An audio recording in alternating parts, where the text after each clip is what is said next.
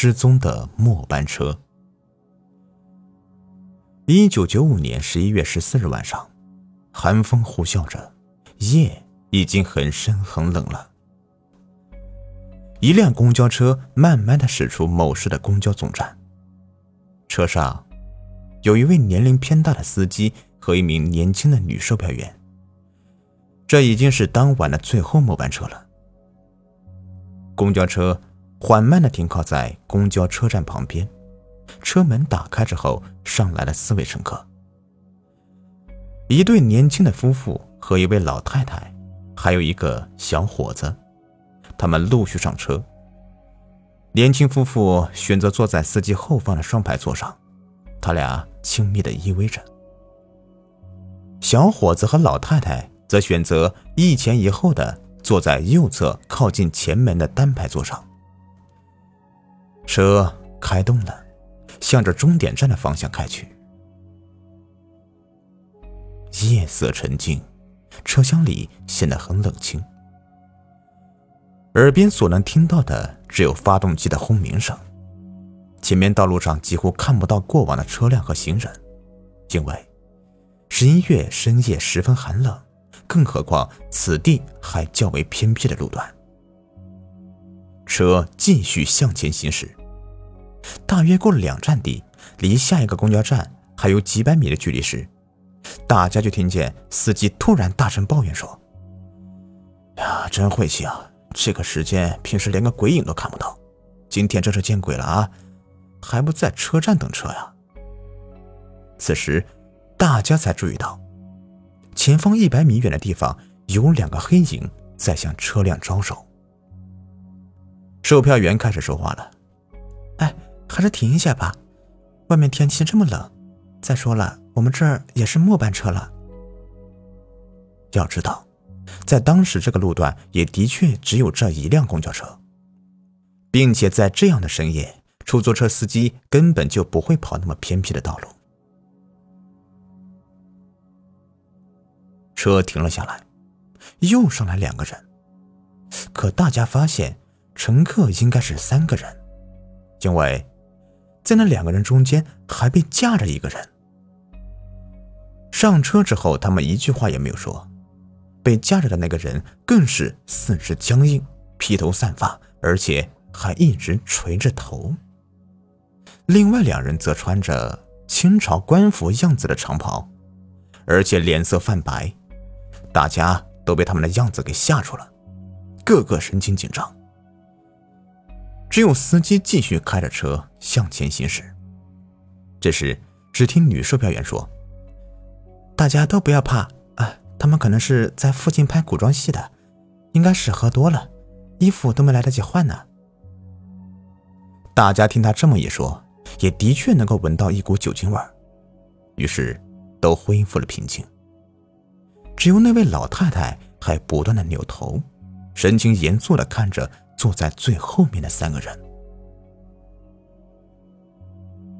车子继续的前进着，大约又过了三四站地，外面依然很静，风刮的依旧很大，更不要提有什么乘客上车了。那对年轻的夫妇已经在上一站下了车，司机和售票员有说有笑的聊着天。突然间，那个年迈的老太太猛然从座位上面站起来，并且发了疯似的对着坐在他前面的小伙子就打，嘴里还骂着说：“小伙子在刚才三个人上车时偷了他的钱包。”小伙子急了，站起身来跟老太太理论：“哎，我说，你都这么大岁数了，怎么还血口喷人呢？”老太太也不说话，用两眼怒视小伙子。并用左手用力抓着他的上衣领子，就是不放手。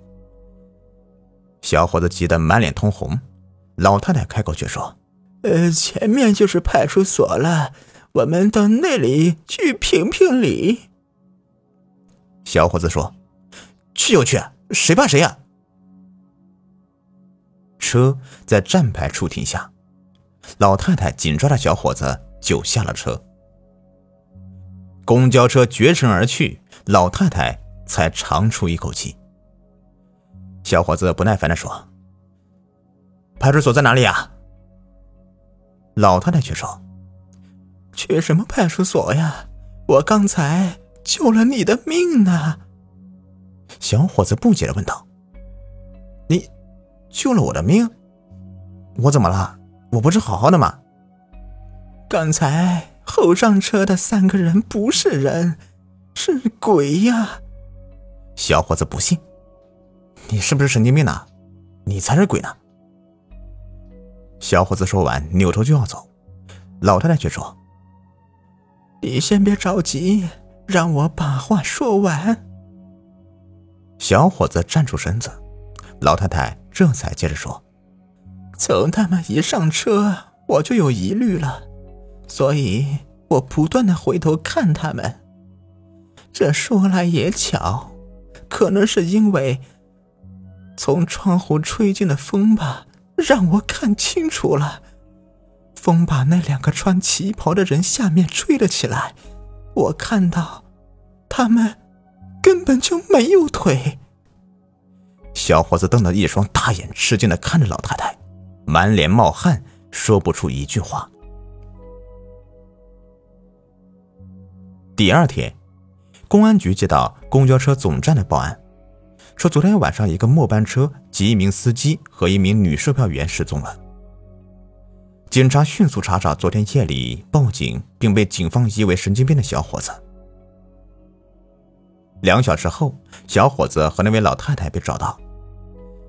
警察听到这个故事也倒吸了一口冷气。但是，这其中也有几个疑点不能解释。其一，这三个人是如何买票的呢？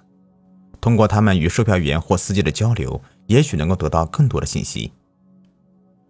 如果那一对年轻夫妇能够提供有关线索，就最好不过了。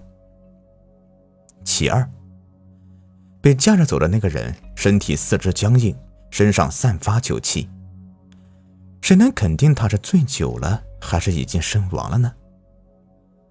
当时司机可能没有太注意，或者是不在乎，其他的人和售票员。都被另外两人的清朝官服的装束给吓懵了，并没有过多留意中间那个人的情况。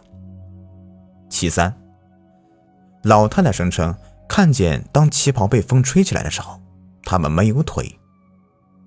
当时车内并没有开灯，路上车辆稀少，车内昏暗的光线下，从老太太车头的位置看向相距十米左右的最后一排，老太太有没有看花眼的可能呢？种种疑点还有很多很多，而现在的这辆公交车改变了行驶路线，这个末班的公交车和司乘人员有没有被找到，人们不得而知。但真相终究会大白于天下。好了，这故事就说完了。如果您喜欢的话，别忘了订阅、收藏和关注我。咱们下期说一说神秘飞人。